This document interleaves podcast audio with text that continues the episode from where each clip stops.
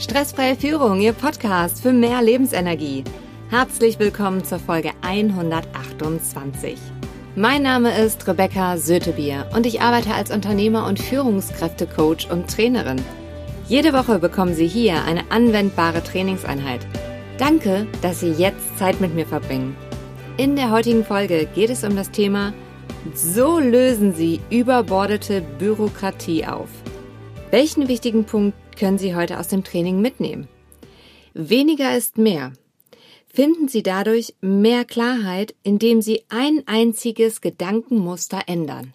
Sie kennen sicher jemanden, für den diese Folge unglaublich wertvoll ist. Teilen Sie sie mit ihm, indem Sie auf die drei Punkte neben oder unter der Folge klicken. Starten wir mit dem Training. Vielen Dank an dieser Stelle an einen meiner Kunden, der mich mal wieder auf dieses wichtige Thema aufmerksam gemacht hat. Wir stellen uns nun mal der Frage, was haben Lego-Steine mit überbordeter Bürokratie zu tun? Na, im ersten Moment denkt man doch zuerst nicht so viel, oder? So ging es mir auch, bis ich von dem Experiment amerikanischer Ingenieure und Psychologen hörte, das im April in der Zeitung Nature erschienen ist. Dort erzählte der Ingenieur Leidy Klotz, ich habe mit meinem Sohn Lego gespielt und eine Brücke war nicht gerade. Ich habe mich umgedreht, um noch einen Stein zu nehmen, aber bis ich mich zurückgedreht hatte, hatte mein Sohn schon einen Stein entfernt. Die Brücke war gerade.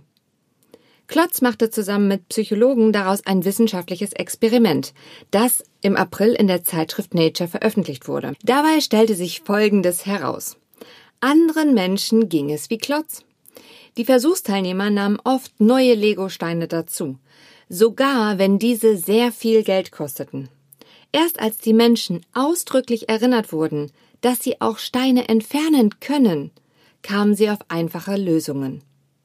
Nicht nur mit Legosteinen ging es so, auch mit Computersimulationen.